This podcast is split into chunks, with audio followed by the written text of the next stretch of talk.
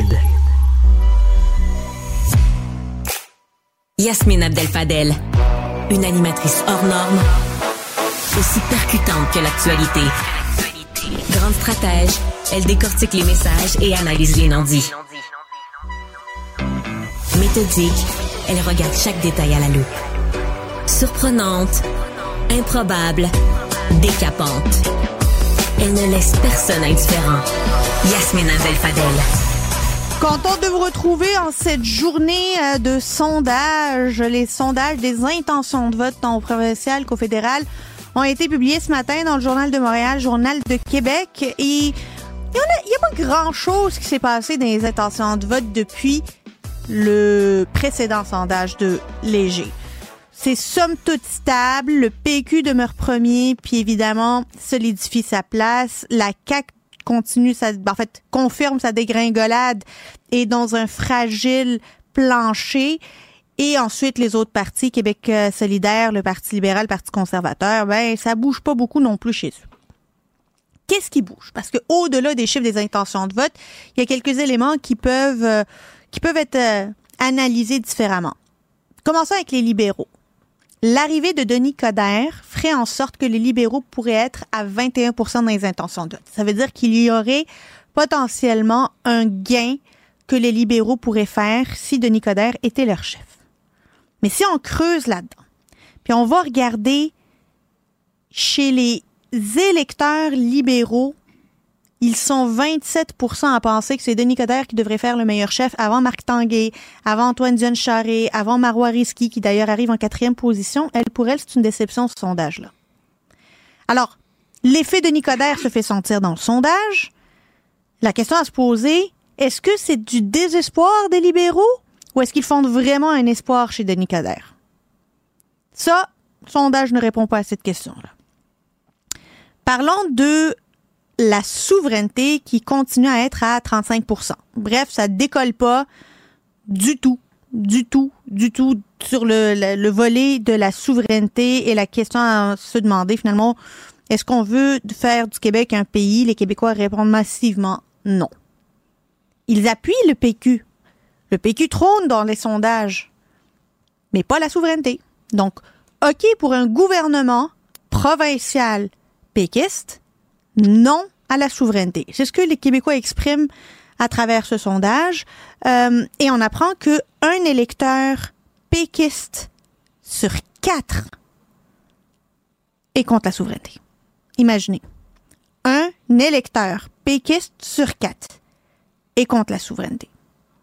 C'est beaucoup de monde. C'est le quart de ton électorat qui ne veut pas et qui rejette l'article 1 de la constitution de ton parti politique. J'ai hâte de voir comment euh, le Parti québécois va ajuster son message, s'il va ajuster son message, et surtout de voir si François Legault va se transformer tout d'un coup en Capitaine Canada pour défendre le fédéralisme contre le souverainisme du PQ. Bienvenue à Cube, bienvenue à votre nouvel épisode. Vous avez vu un grand spectacle? On en a un plus grand encore. Luc Lavoie. Écoute, j'ai tellement ri. Yasmine Abdel-Fadel. C'est une pièce d'anthologie. La rencontre, la voix Abdel-Fadel.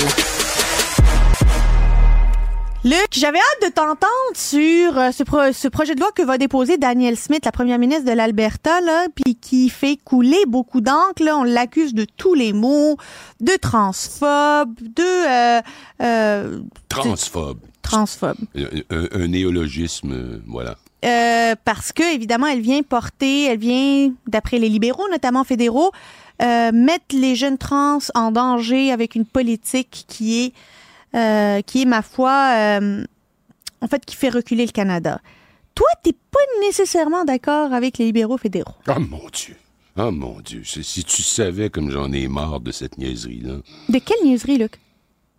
Le débat sur les non-binaires, les trans quelque chose, les inhibiteurs de je sais plus trop quoi qu'on donne à des enfants. J'en ai marre de me faire raconter des histoires et il paraît d'après les plus ouverts des médecins qu'il y aurait 0.4% de la population qui serait touchée par ça. Mais il y a du monde qui ont peur. Oui, il y a du monde qui ont peur. Ils ont, ils ont peur de la réaction des hystériques. Écoute, je m'en remets à la chronique euh, de Joseph Facal dans le journal hier. Et là, je vais aller dans le même ordre que lui. Madame Smith, que je connais personnellement en passant, c'est la première ministre d'Alberta, bon. Elle veut que les opérations chirurgicales pour changer de sexe ne soient pas possibles avant 18 ans. Est-ce que c'est vraiment déraisonnable? Ben, c'est le cas au Québec. Au Québec, tu n'as pas le droit avant 18 ans de faire une opération ben, génitale chirurgicale. D'accord, je parle pas de ça, là, mais est-ce que c'est déraisonnable? Non. Bon. Euh, moi, je trouve ça euh, bon. Elle veut interdire les thérapies hormonales à des fins de changement de sexe avant 16 ans. Est-ce que c'est déraisonnable? Est-ce que c'est malade? Est-ce que c'est fou? Est-ce que c'est extrémiste? Mais voyons donc. Ça n'a pas, de bon sens. Euh, elle veut que les parents doivent donner leur consentement à un changement de nom à l'école si l'enfant n'a pas encore 16 ans. Ah, ouais, c'est pas, pas raisonnable, ça. Moi, je suis chez moi, mettons. J'ai mes enfants qui arrivent. Bonjour, Alexandra. Bonjour, Sabrina. Je m'appelle Gérard, puis je m'appelle Jean-Marc ah bon, qu'est-ce qui est, qu'est-ce qui Gérard Deltel puis Jean-Marc Je sais pas quoi. Hein? Elle veut créer des catégories, on parle toujours de Daniel Smith, sportives, neutres, pour ne pas que les femmes ah, nées hommes, avec les avantages morphologiques qui en découlent, viennent dénaturer les ben, compétitions entre femmes biologiques. Récemment, j'ai vu ces espèces de journalistes de la gauche avec laquelle on doit composer éternellement. Euh, écoute, j'ai perdu mon idée. Ah oui, d'accord, je pense à, la, femme qui fait de la boxe. Elle est du Saguenay-Lac-Saint-Jean. Quand elle a appris que l'adversaire qu'elle aurait dans le ring serait un homme transformé en femme, elle a dit, moi, j'y vais pas. Là, tu parles d'une écœurante, d'une fasciste, appelons-en à l'ONU, faisons, fait, faut faire quelque chose. elle a résumé ça en deux, temps trois mouvements. J'ai peur de me faire blesser. Ah? Parce que d'après cette nouvelle, euh, euh, comment, ces nouveaux dogmes, voyons donc, hein, t'as juste à dire que t'es une femme, puis c'est tout, puis ça finit là, puis il n'y a pas de différence, puis bon, alors, puis pendant ce temps-là, on a notre, Justin Trudeau, alors, lui, là... Mais t'es-tu d'accord avec le fait qu'on ne fasse plus d'éducation sexuelle sans le dire aux parents à l'école? Ça, c'est le seul la seule composante du projet de loi de Mme Smith avec lequel je m'en passerai. ça, c'est autre chose. Franchement, c'est autre chose. Là, on tombe dans le dogme d'extrême droite, mettons. Mais même pas. Pas extrême droite. Mais non. Je m'en passerais. Mais si ça arrivait dans un projet de loi, sais-tu que j'en perdrais pas le sommeil? Mais si ça arrivait dans un projet de loi que j'ai trois enfants à la maison qui ont 14, 15 et 16, là, ou 12, 13, 14, là, puis que j'en vois un qui devient que j'en vois une qui devient Jean-Marc, puis j'en vois un qui devient Denise, puis ainsi de suite là, je paniquerais. Je dirais mais qu'est-ce qui s'est passé dans ce monde Mais pourquoi tu paniquerais, Luc? Ben voyons donc, écoute, pourquoi je paniquerais? J'ai un enfant. Cet enfant, d'ailleurs, tiens, je vais te répondre en te donnant l'exemple de la Suède. On se sert souvent de la Suède comme, comme exemple, comme référent. En Suède, ça fait longtemps qu'ils permettaient ça. Là, ils ont un petit problème. Il y a du monde qui regrette. Qui les poursuit. Des jeunes qui avaient 15 ans au moment où ils se sont embarqués dans ça poursuivent le gouvernement. Il y en a 10 à l'heure actuelle. Puis là, ils ont gelé l'affaire pour dire, ben, attendons, attendons, on va regarder ce qui se passe, puis on va faire face aux poursuites. Écoute, pourquoi je, pourquoi paniquerais? Parce que c'est pas parce que 0.4% selon certains, parce que je veux mentionner que lundi soir, dans un party d'anniversaire pour un ami commun, je me suis retrouvé assis avec un médecin qui est un gars très moderne, là, très, très, qui en a vu d'autres, là, puis ça fait 25 ans, 30 ans qu'il pratique la médecine, puis tout ça. Puis j'ai dit, comment tu te sens face à ça? Il m'a dit, j'en reviens pas. non, c'est... Il dit, je n'en reviens. D'abord, ça n'a aucun sens au plan biologique. C'est pas vrai que tu vas arrêter les hormones puis que tu sais c'est totalement cinglé cette affaire-là. Et là on est en train à travers des médias euh, qui euh, se pensent porteurs d'une nouvelle sagesse universelle, on est en train de transformer ça en un dossier qui fait qu'on a peur de s'exprimer. Les gens ont peur de s'exprimer. Écoute, J'entends des gens qui font des entrevues. D'abord, c'est toujours les mêmes qui sont interviewés. Je sais pas si tu as remarqué. celles qui disent tout dépend du ressenti. Wow! À 14-15 ans, je suis le parent, je suis responsable de cet enfant, puis à 18 ans, cet enfant devient majeur puis il fera ce qu'il veut. Luc, je suis d'accord avec ce que tu mais dis. Mais le 0.4% ne viendra pas me dicter des horreurs parce que pour moi, là, et, quitte à me faire lancer des roches par les petits gogos qui traînent autour, là, pour moi, là, j'appelle ça de la mutilation corporelle ou alors une maladie mentale. Mais Luc, j'entends ce que tu dis, puis ça a bien du sens. Je veux juste pousser la réflexion. Une fille de 14 ans peut aller avorter au CLSC sans l'accord de ses parents. Sans que ses parents le sachent ou qu'il ne puisse avoir accès à son dossier. Ben, c'est très différent, OK? C'est ben, très, très, très différent. C'est aussi une très petite D'abord, si à 14 ans, elle est enceinte, les chances sont que c'est un accident. OK? Que c'est pas vous. Non, mais je, pas peu importe. Les chances sont que c'est un accident. Mm-hmm. C'était pas un enfant désiré, c'est parce que ces gens-là ont été imprudents. Euh, peu importe. Et puis là, ben, si tu commences à, soulever ça avec tes parents, ben là, tu déclenches toute une affaire. Tu parles à ton médecin, puis ton médecin va dire, écoute, t'es encore un enfant. Ben oui, ben oui, on va faire ça. C'est très, très différent de quelqu'un, un enfant. 15 ans, là, c'est pas un adulte, puis c'est pas un enfant. C'est pour ça que moi, je me... Puis tu sais, en même temps, là, on, on jase, là, puis j'aurais envie de dire si tu as 17 ans, tu vas aller te chercher un, un, tatou, tu as besoin de l'autorisation de tes parents. Mhm. Comment ça se fait que tu peux te tatouer? Que tu as besoin de l'autorisation de tes parents pour te tatouer, mais tu n'aurais pas l'autorisation de tes parents pour changer de sexe. Ça marche pas plus. D'abord, c'est fou totalement. Ceux qui se demandent pourquoi faire que Poiliev est si élevé dans ben les sondages, c'est que les gens sont écœurés d'entendre Trudeau puis son club de licorne nous raconter des enneries pareilles. Randy Boissonneau, qui est un député euh, libéral à Ottawa, un gars de l'Ouest canadien, un, un, gars, un gay reconnu. Lui, il dit qu'il il va y avoir des morts, des jeunes qui vont se suicider ou ils vont devenir des itinérants. Es-tu malade? As-tu fait le calcul de 0.4% de ce que ça... Es-tu fou? Je veux dire, moi, là, fait un bout de temps que je suis en vie, comme toi, là. Ça fait un mhm. bout de temps qu'on est en vie, là. On n'a pas vu d'itinérants puis de monde qui se sont... À cause de ça? Parce qu'ils n'ont pas, eu, parce qu'ils pas eu d'inhibiteurs, comment ça s'appelle D'inhibiteurs de puberté? Inhibiteurs hormonaux. C'est ça. C'est que ça, tu prends. Parce qu'il y a trois, trois ben, stades là-dedans. Je le sais, je sais, j'en ai vu un au travail là, dans les derniers mois, tu t'en souviens. Bon, soudainement, hein, puis tout à coup, il est disparu, puis tout à coup, il est réapparu avec une barbe. Bon! Mais mon Dieu, c'est ça que ça fait. Mais en passant, celui dont je parle, et je le dis avec respect, et je n'ai rien contre lui, c'est un adulte, là. C'est quelqu'un qui a pas, qui a pas 15 ans, là. Il est pas parti voir, là. Il est pas parti pour la gloire. Je veux changer de sexe et c'est dans mon ressenti.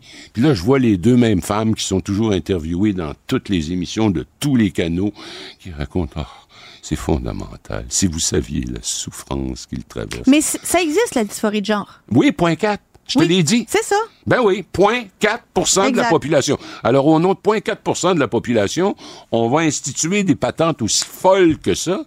Mais écoute, c'est de la folie. C'est, je vois pas autre chose que de la folie. Daniel Smith parle, euh, dit tout ce que bien du monde pense tout bas. Ben, tu peux être sûr. Puis Poiliev aussi. Puis l'autre jour, j'ai fait le même genre d'intervention à la télévision. Puis là, écoute, je le dis avec amour et affection pour eux tous, mais j'ai des collègues qui osent pas. Il faut toujours qu'ils commencent leur phrase ben, j'en fais partie. Euh, euh, ben peut-être. Ils commencent toujours leur phrase par oui, il faut regarder les deux côtés parce que sur le plan scientifique, c'est pas vrai. Le médecin avec qui j'ai mangé l'autre fois, il me dit il y a rien de scientifique. Ben voyons donc, Luc. Il y a strictement, il y a ah. pas d'étude à l'heure actuelle crédible qui vient démontrer cette thèse qui est complètement décadente. Et la décadence, ben, c'est ça qu'on est en train de vivre, je pense, en Occident. N'est-ce pas? Tu te sens comment aujourd'hui? Très en forme. Ton ressenti?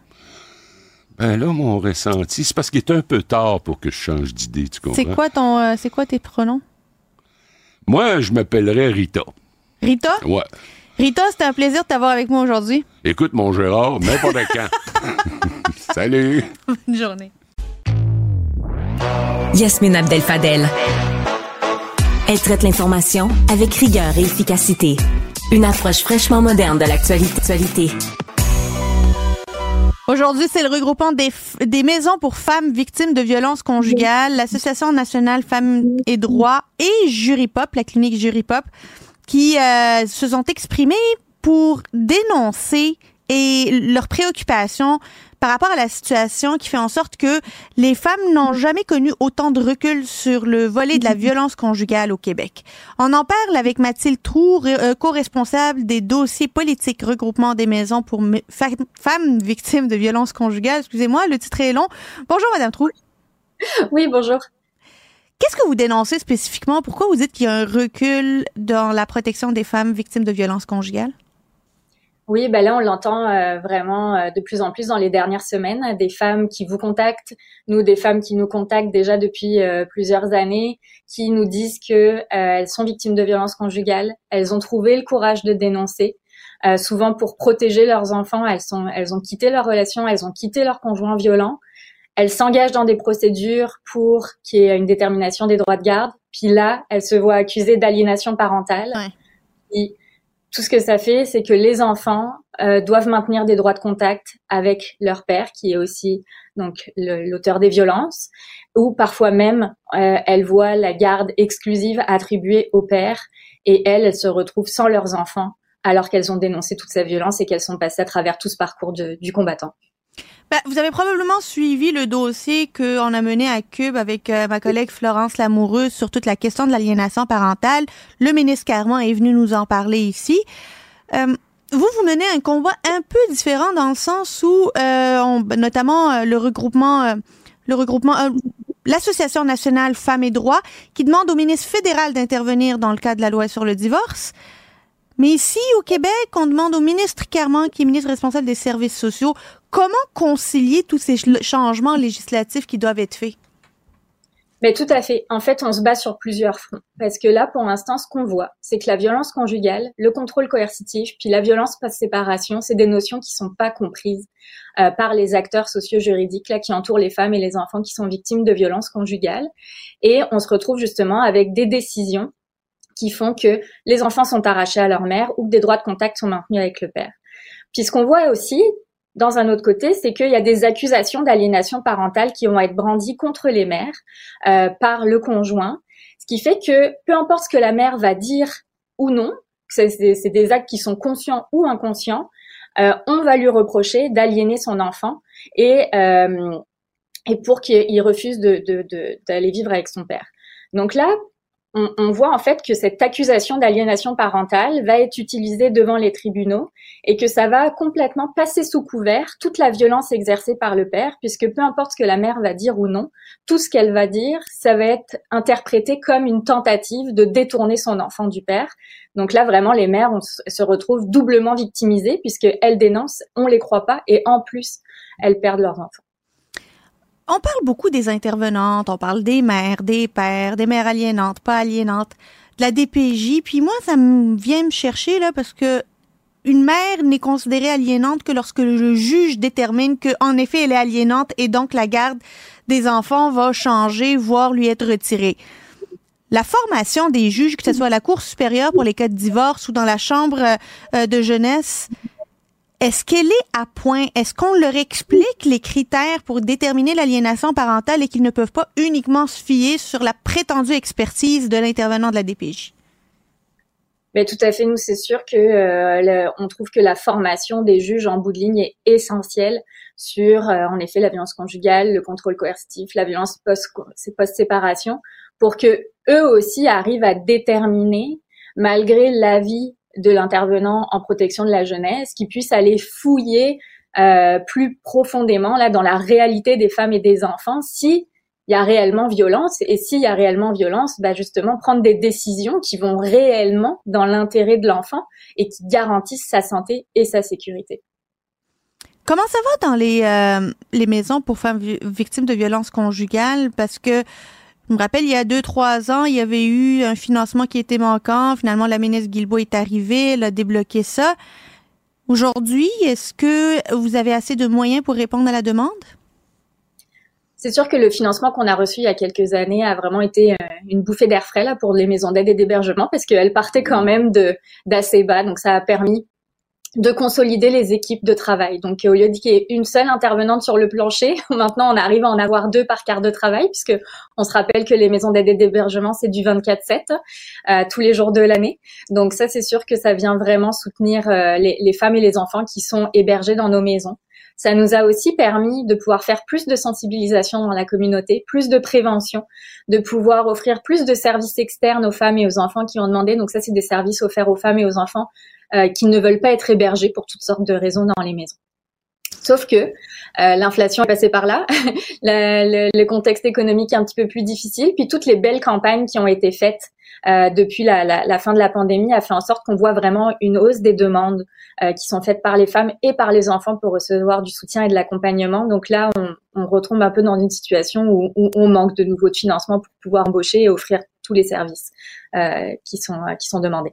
Il y a eu, euh, il y a quelques mois, un accord entre le Canada et le Québec là, pour financer notamment des mesures euh, venant en aide à lutter contre la violence conjugale, mais pas uniquement violence euh, sexuelle, la prévention, le dépistage, toutes sortes de trucs. Et il y avait une enveloppe qui était dédiée spécifiquement au service de supervision des droits d'accès offerts par les organismes communautaires et assurer la formation en matière de violence conjugale. On nous dit que l'argent n'a pas été décaissé, qu'il n'y a pas encore eu de distribution. Avez-vous eu plus de nouvelles? Nous, on n'arrive pas à en avoir. Non, pas du tout. Euh, on nous a présenté les mesures euh, juste avant l'annonce officielle, mais depuis, on n'a pas eu de suivi euh, sur, sur les enveloppes qui ont été accordées pour les différentes mesures. Est-ce que vous parlez à Catherine Lemay, vous? Vous l'avez des fois au téléphone pour savoir comment ça se passe avec la DPJ?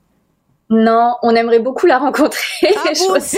Ça, ça, nous permettrait de, de, de, passer nos messages directement, mais euh, non, malheureusement, on n'a pas eu le plaisir encore de pouvoir, euh, de pouvoir discuter avec elle. Ben, je me demande ce que Madame Lemay elle fait parce que si elle répond pas à vos appels, puis elle répond pas aux appels des médias, puis elle répond pas aux appels des mères violentées, puis elle répond pas au nom des enfants qui sont pris entre des parents en chicane, je ne sais pas à qui elle répond, puis à qu'est-ce qu'elle fait de ces journées. Catherine Lemay, qui est supposée être la directrice nationale de la protection de la jeunesse, on a l'impression qu'il n'y a pas de directeur national de la protection de la jeunesse. On l'a invité plusieurs fois à venir nous parler bien hâte de, de, la recevoir pour qu'elle puisse nous dire l'aliénation parentale, est-ce que ça existe, ça existe pas, c'est quoi le portrait réel de la situation? Et quel est le plan de match qu'elle compte faire pour s'assurer que des mères qui ne sont objectivement pas aliénantes arrêtent d'être victimisées par l'État une deuxième fois? Désolée pour cette montée de lait, ce dossier vient me chercher au plus profond de mon être. Euh, Mathilde Trou, co-responsable des dossiers politiques regroupement des maisons pour femmes victimes de violences conjugales. Merci beaucoup. On va se tenir au courant puis on va faire un suivi de ce dossier, c'est certain. Un grand merci. Merci, au revoir. Politique, environnement, santé. Sa polyvalence renforce ses compétences. Yasmine Abdel-Fadel, d'elle. Nouvelle qui est sortie en début d'après-midi puis qui en a surpris plus d'un Énergie Cardio, qui a annoncé s'être placé sous la protection de la loi sur la faillite et l'insolvabilité le 30 janvier dernier. C'est la firme Raymond Chabot qui agit maintenant à titre de syndic et bonne nouvelle. Yasmine va parler avec José, José Laviga, qui est l'ancienne porte-parole d'Énergie Cardio dans à peu près une dizaine de minutes. Donc, on va avoir euh, plus de détails euh, là-dessus. C'est quand même une euh, grosse nouvelle. Je pense qu'on a plusieurs, plusieurs questions. Puis, ça, ça va justement répondre à, ce qu'on peut se poser. Moi-même, là, j'avais un abonnement, mais tu sais, pour ce qui était Econo Fitness. Donc, est-ce que ça rentre dans tout ça? Si vous avez des questions, n'hésitez pas à nous écrire au 1-877-827-2346 ou encore par courriel au à commercial cube.radio. On va pouvoir y répondre avec José Lavigard. Puis tant qu'à parler santé, le cœur de tout ça, c'est l'alimentation. Je vous rappelle qu'avec Isabelle Huot, on a euh, une belle collaboration pour son programme Engagement Santé. Si jamais vous voulez vous abonner, à utiliser le code promo CUBE80, ça va vous offrir 80 dollars de rabais sur l'engagement de deux mois. Tous les détails au isabellehuot.com si vous voulez, si vous avez votre santé à cœur. Yasmine Abdel Fadel. Yasmine Abdel Fadel. – 14h30, allons retrouver notre collègue Yasmine Abdel-Fadel. Bon après-midi, Yasmine. Bon après-midi, Julie. Bon, on se parle de Denis Coderre, euh, de, de, par ce sondage léger qui démontre qu'il y a vraiment un impact sur les intentions de vote chez les libéraux. Euh, si jamais Denis Coderre se retrouve à la tête, là, ben, si c'était aujourd'hui, il irait gruger des petits points à droite, à gauche, à peu près à tous les partis. Le Parti libéral pourrait recueillir 21% et 27 même, qui ferait le meilleur chef du Parti libéral? Yasmine, je regardais la une du Journal de Montréal. Denis Coderre pourrait ressusciter le Parti libéral du Québec. Crois-tu vraiment au sauveur? Toi qui es ben, C'est peut-être le retour du. C'est peut-être un retour du Messie, là. Moi aussi, je l'ai vu, la une du Journal de Montréal avec euh, Denis Coderre qui pourrait venir, euh, euh, qui ressuscitait le Parti libéral du Québec. On voit que, en fait, le baromètre des libéraux, là, ses intentions de vote, il était collé à la crazy glue là, depuis des années. Là, ils, ils arrivaient pas à le faire décoller. Là, ils ont essayé fort. Puis visiblement, juste l'arrivée d'un Denis Coderre, son show, ses points de presse, ses sorties publiques, ont réussi à faire décoller ça. Donc, il y a de l'espoir. Il y a de l'espoir pour les libéraux. Mais là, quand on analyse un petit peu les chiffres là, derrière ça, il y a deux, deux chiffres intéressants. Il y a ce que représenterait Denis Coderre pour euh, l'effet qu'il va avoir sur les intentions de vote. Bon, les libéraux vont passer de 15 à 16% vers 21 mm-hmm. C'est un changement, mais ce n'est pas la panacée. D'un autre côté, on voit chez les électeurs libéraux, c'est 27% des électeurs libéraux qui voudraient voir un Denis Coderre à la tête du PLQ. 27% c'est loin devant Marc Tanguay, le chef actuel, Antoine Dion Charret et surtout Marois Risky sur lequel se fondaient plusieurs espoirs. Marois Risky arrivé en quatrième position.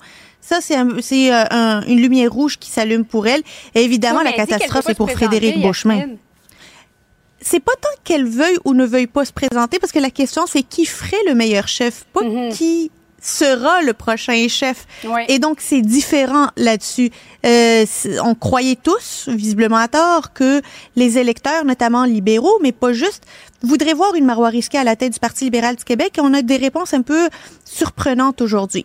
Mais il faut pas euh, voir ce sondage-là comme étant euh, une finalité ou finalement que c'est dans le béton pour... Euh, Denis Coderre, faut croire qu'il n'y a pas d'autres candidats qui arrivent. Est-ce que les électeurs libéraux en disant on va euh, on va prendre Denis Coderre en répondant à ce sondage-là, ils sont en train de lancer un message anyone qui vient, on veut personne qui vienne du caucus là, trouvez-nous un sauveur, trouvez-nous mm-hmm. quelqu'un de l'extérieur qui va venir redorer l'image. C'est peut-être ça. Est-ce que c'est du désespoir ou est-ce que c'est vraiment une curiosité et un appui à Denis Coderre?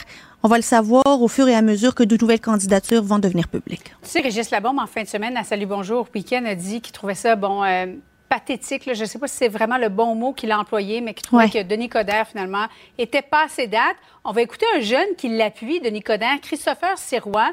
C'est le président de l'Association libérale de Lévis.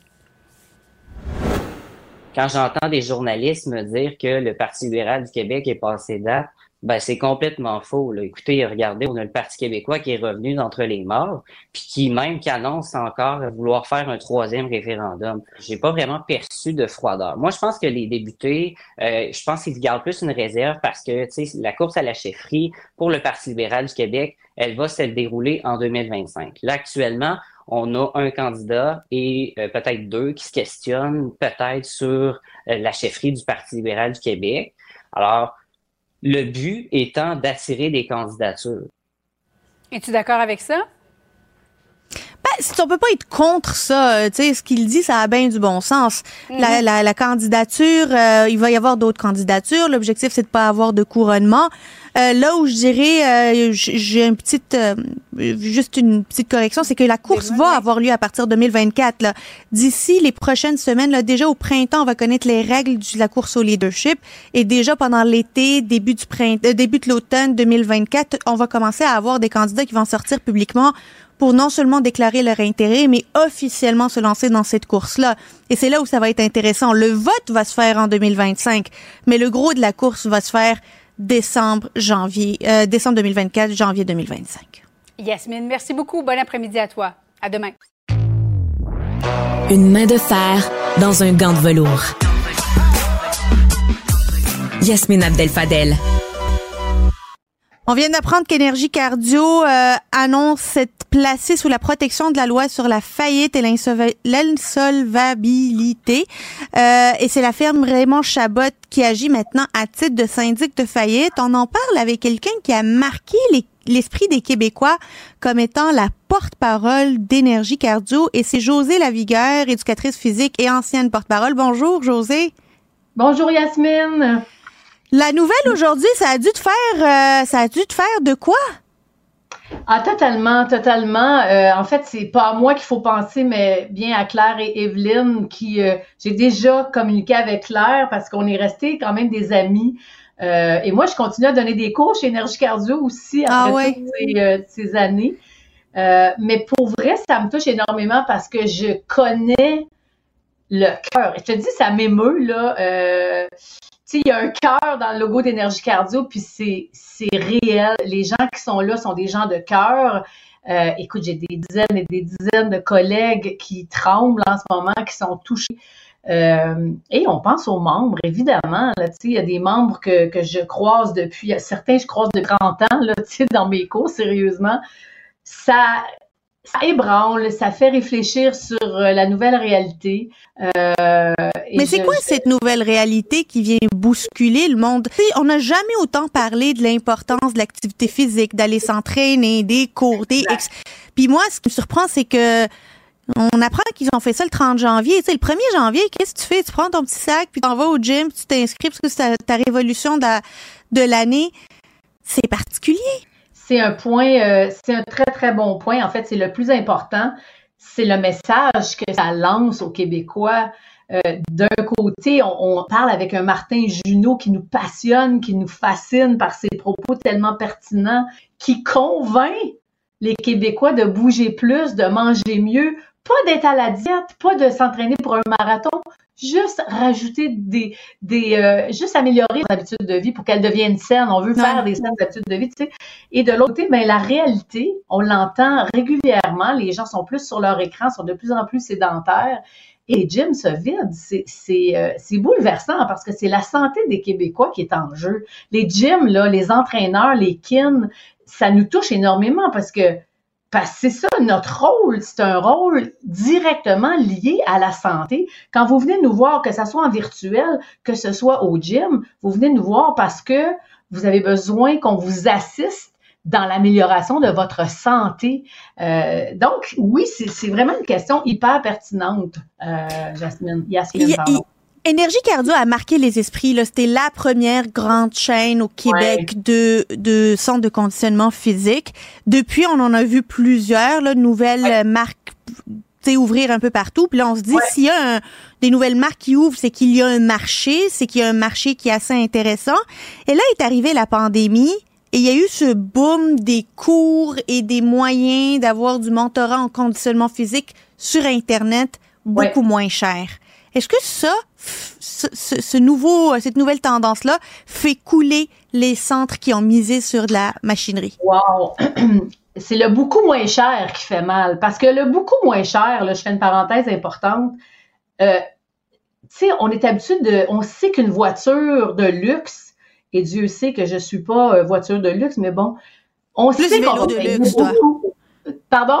Plus vélo de luxe. Ou montagne ça j'aime bien. Mais pour vrai, mon point, c'est qu'on on, on, on, sait qu'on va payer des dizaines de milliers de plus pour un, un gros char, on va l'appeler comme ça. Puis on sait qu'on va payer bien moins cher pour un autre que je nommerai pas. Tu sais. Euh, on, on, comprend pourquoi, on comprend qu'une question de qualité, de fiabilité, de sécurité, bon, c'est la même chose en entraînement. Tu sais, euh, je trouve que, que le point est important parce que c'est pas parce que c'est moins cher que c'est que c'est mieux. En fait, c'est le contraire. Si c'est moins cher, il faut vraiment vous poser des questions. Donc ça, c'est mon point en lien avec les entraînements en ligne, parce que je suis un peu coupable dans le sens que moi-même j'ai lancé une, plateforme en ligne, mais en même temps, euh, on était rendu là. Ben oui. Moi, j'étais rendu là dans ma carrière. Il y avait plus de lecteurs DVD. Les gens achetaient plus de DVD. J'ai fait 35 DVD en carrière. À un moment donné, il faut, faut se renouveler. Donc, je suis allée sur le web. Mais ça veut pas dire j'ai dit au revoir à énergie cardio. Au contraire, je continue encore. Ce soir, j'ai un cours, j'ai trois cours par semaine et j'ai un plaisir fou à faire ça. Tu sais, il y a c'est deux choses différentes parce que les environnements sont complètement différents. Euh, les gens ont besoin de l'impact du, du, groupe, de voir du monde. On le sait, c'est important euh, d'être Mais pourquoi ça a besoin d'être cher, ça? Parce que on regarde le hmm. modèle Econo, plus, Econo Fitness Montréal. Ça, là, c'est c'est un des, des, abonnements qui coûtent beaucoup moins cher, qui rendent presque symbolique. Tu te sens pas mal de perdre cet argent-là si t'es pas allé. Euh, est-ce que euh, est-ce que tu penses je sais que, que tu as beaucoup d'affection pour, pour la boîte, mais est-ce que Énergie Cardio a eu de la misère à s'adapter à ces nouveaux joueurs qui ont bousculé un modèle qu'on pensait éternel? Je pense que oui. Je pense que oui. Euh, je pense qu'ils ont essayé fort. Et attends, Yasmine, il faut comprendre que tu sais, les gens, le message est très dramatique, mais ça va pas fermer, là. Il y a deux centres qui ferment officiellement et tous les franchisés, pour le moment, restent en, en, fonction. On se croise les doigts qui, qui, que, que, les filles, que l'équipe arrive à se remettre d'aplomb. Mais c'est sûr que tout le monde, euh, si je pourrais te nommer plein de gyms, j'ai plein de collègues, j'ai plein d'amis, tu le sais bien, euh, tout le monde s'est renouvelé ou en tout cas a ben essayé de se renouveler. Mais encore une fois, et ça, là, euh, je prône pour personne, je te jure, mais le prix a un lien direct avec la qualité du produit. Oui, c'est sûr. En entraînement, c'est sûr, sûr. Donc, tu sais, moi, je sais, je peux prôner je peux parler pour énergie cardio, je suis plus porte-parole, mais, je m'en fous, je suis tatouée quand même énergie cardio. Euh, la qualité des entraîneurs qui sont là, euh, service à la clientèle, tu sais, il y, aura toujours toutes sortes d'histoires, mais, mais la qualité de, des équipements, la, la variété des cours, il y a une raison pour ces prix-là. Maintenant, est-ce que pour sauver les meubles, j'aime pas trop cette expression-là, mais on se comprend? Est-ce qu'on va réduire les prix et réduire la qualité ou la quantité? J'imagine que ça va être ça la solution. Je sais pas. Moi, je, je, suis pas dans le secret des dieux, euh, mais, euh, mais c'est sûr que c'est des grosses réflexions très importantes.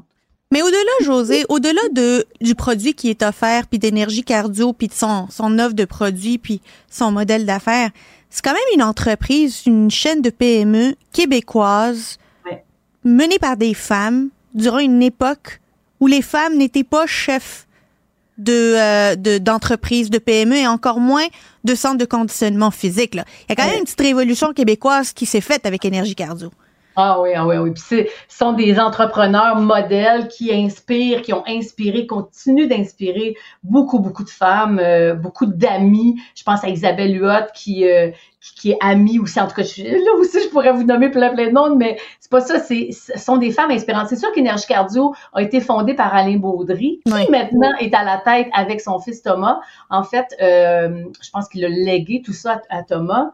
Non, à Renault. Voyons, je suis bien mêlée. À Renault. Bref, c'est pas important vraiment, mais c'est lui, euh, Alain, qui a fondé, euh, j'allais dire ma zone fit, ça va très, très bien, qui a fondé euh, Énergie y a plusieurs, plusieurs, plusieurs il a été le premier. Il a été le premier. Donc après, il a, il a cédé les armes à, à Claire et Evelyne, puis c'était tout un défi là. Et Claire, je la connais plus, je la connais plus personnellement. C'est une femme, c'est une battante, c'est une femme de tête euh, qui est bonne avec les gens autour d'elle. Et, je sais, on, s'est texté tantôt, elle, elle, a le cœur en miettes en ce moment parce que Claire va tout faire pour sauver son monde.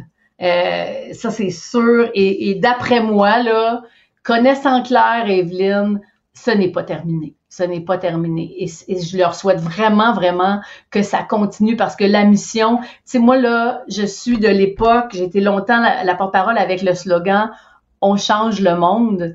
Et je trouvais que c'était le plus beau slogan du monde parce que c'est ça qu'on fait comme entraîneur, comme éducateur physique.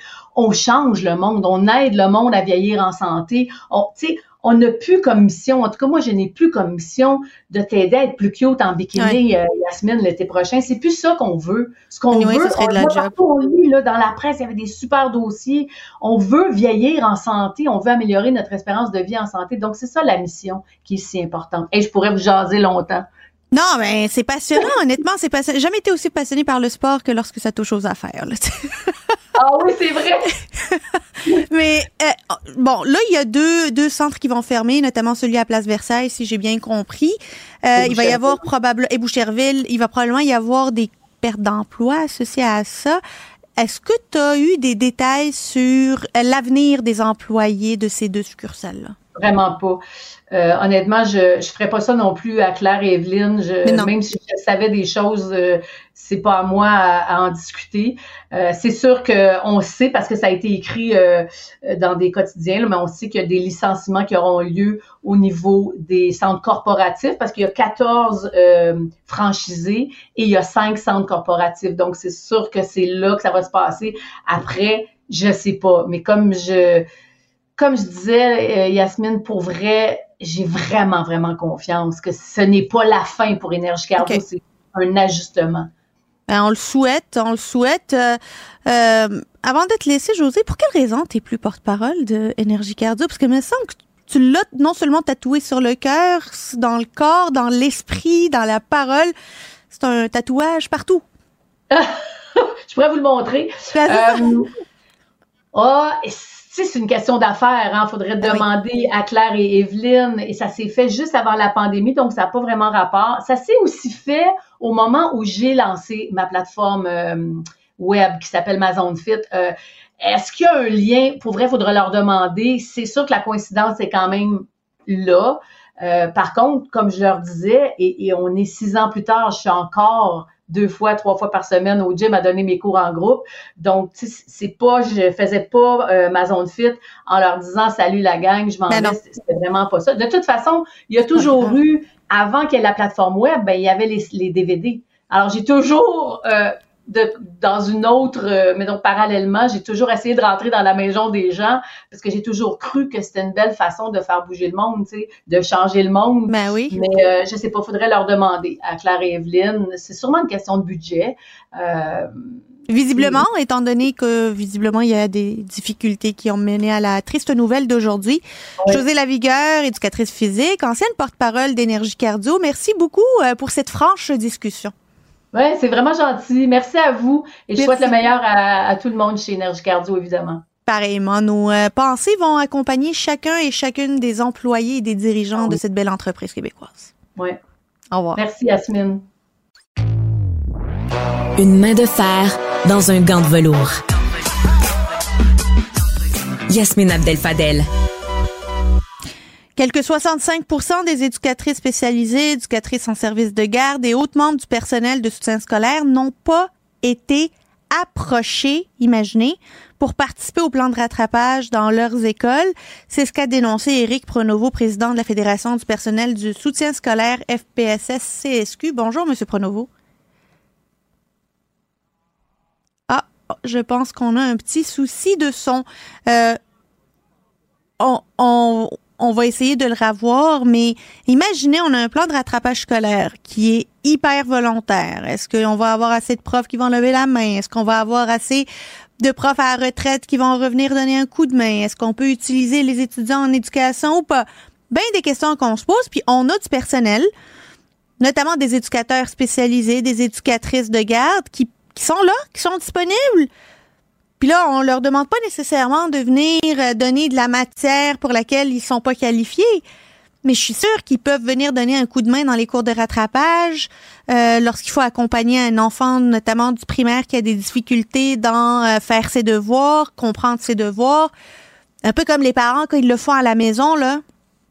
Imaginez s'il y a quelqu'un, une éducatrice spécialisée ou du, des membres du soutien scolaire qui viennent dire, ben regarde, moi je je vais te donner une heure, je vais te donner deux heures pour te faire comprendre une notion, un problème, un peu comme un tuteur, tu sais. Mais non, non, on dit euh, pas besoin, pas besoin. Euh, on a beaucoup de personnel, mais on n'a pas besoin de les mettre euh, à travailler avec nous. Ah, Monsieur Pronovo, je vous inviterai à mettre sur mute votre écran, comme ça de, de, de muter l'écran d'ordinateur, pas de téléphone, comme ça on va vous entendre. Bon, super. C'est fait. C'est fait. Désolé. Ben non, il n'y a pas de problème. euh, J'arrive pas à comprendre. Là. On manque d'enseignants, on manque. Euh, en fait, on manque d'enseignants qui lèvent la main pour rattraper, mhm. euh, faire le rattrapage. On a de la misère à aller chercher des enseignants retraités qui veulent venir donner un coup de main. On met les bâtons des roues dans les étudiants universitaires qui voudraient venir donner un coup de main. Mais on a du personnel qui est là, qui connaissent les élèves, qui connaissent leurs difficultés, puis on dit non, mais non, merci.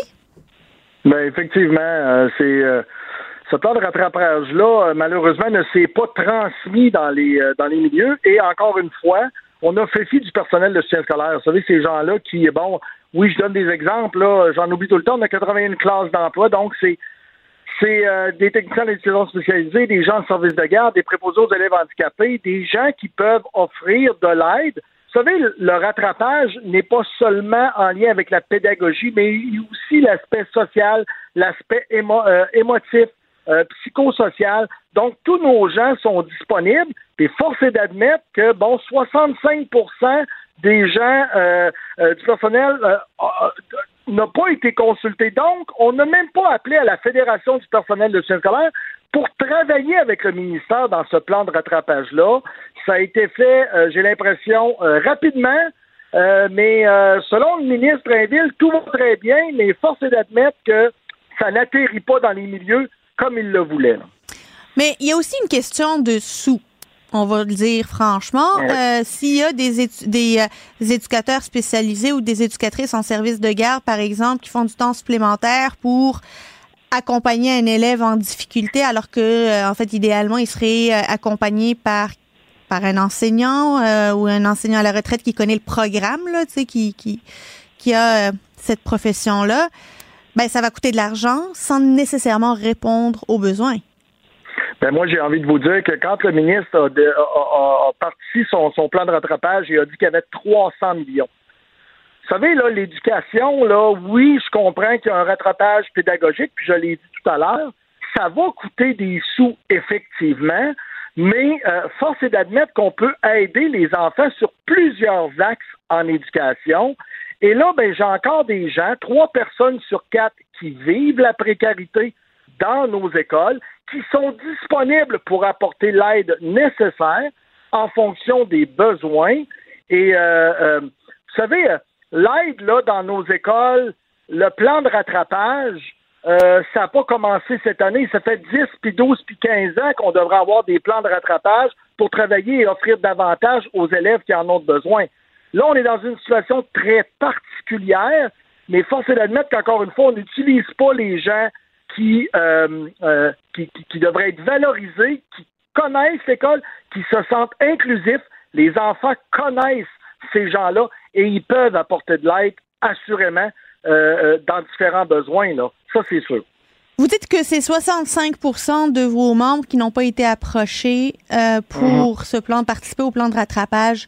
Les 35 autres ont été approchés par qui? Est-ce que c'est le ministère, le centre des services scolaires, l'école, l'enseignante euh, responsable de la classe qui dit ouais, tu sais quoi, on va les on va les faire participer? Ben, euh, je, vous dirais qu'habituellement, ça passe par les directions.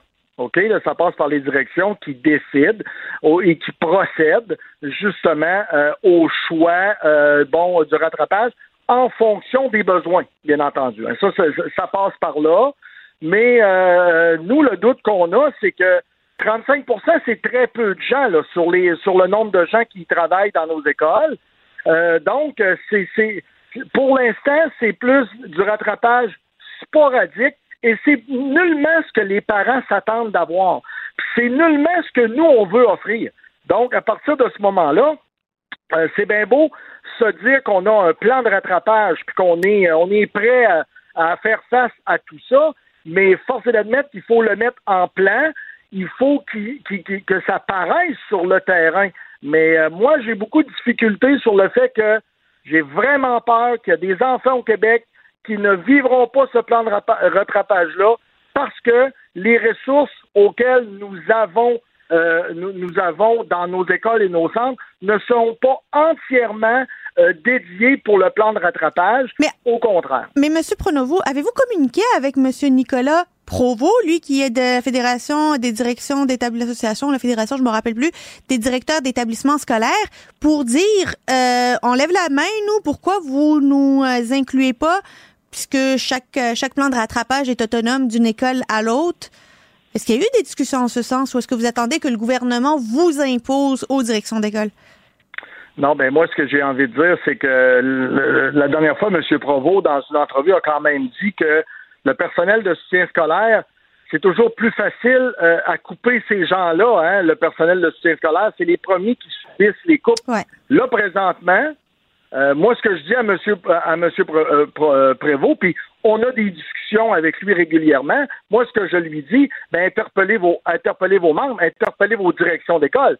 Il faut qu'on mette de la pression sur le ministère pour avoir des données plus claires, puis qu'on on fasse confiance aux gens du terrain pour évaluer et les besoins auxquels les enfants ont besoin. Désolé du, lapsus, mais en même temps, euh, euh, il faut absolument dire au ministre Drainville, c'est beau envoyer 300 millions, c'est beau donner la pleine autonomie à l'ensemble des centres de services scolaires, mais ça donne toutes sortes de choses, et ça, c'est malheureux encore une fois. Puis les enfants, ben, en subissent les conséquences présentement, là, et les parents par la bande, là, forcément.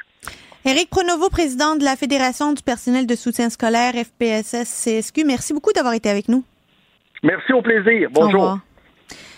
Merci à toute l'équipe de recherche de mise en onde. Merci à tous nos collaborateurs et nos invités. Je vous retrouve euh, dès demain pour un autre épisode sur Cube Radio. Cube.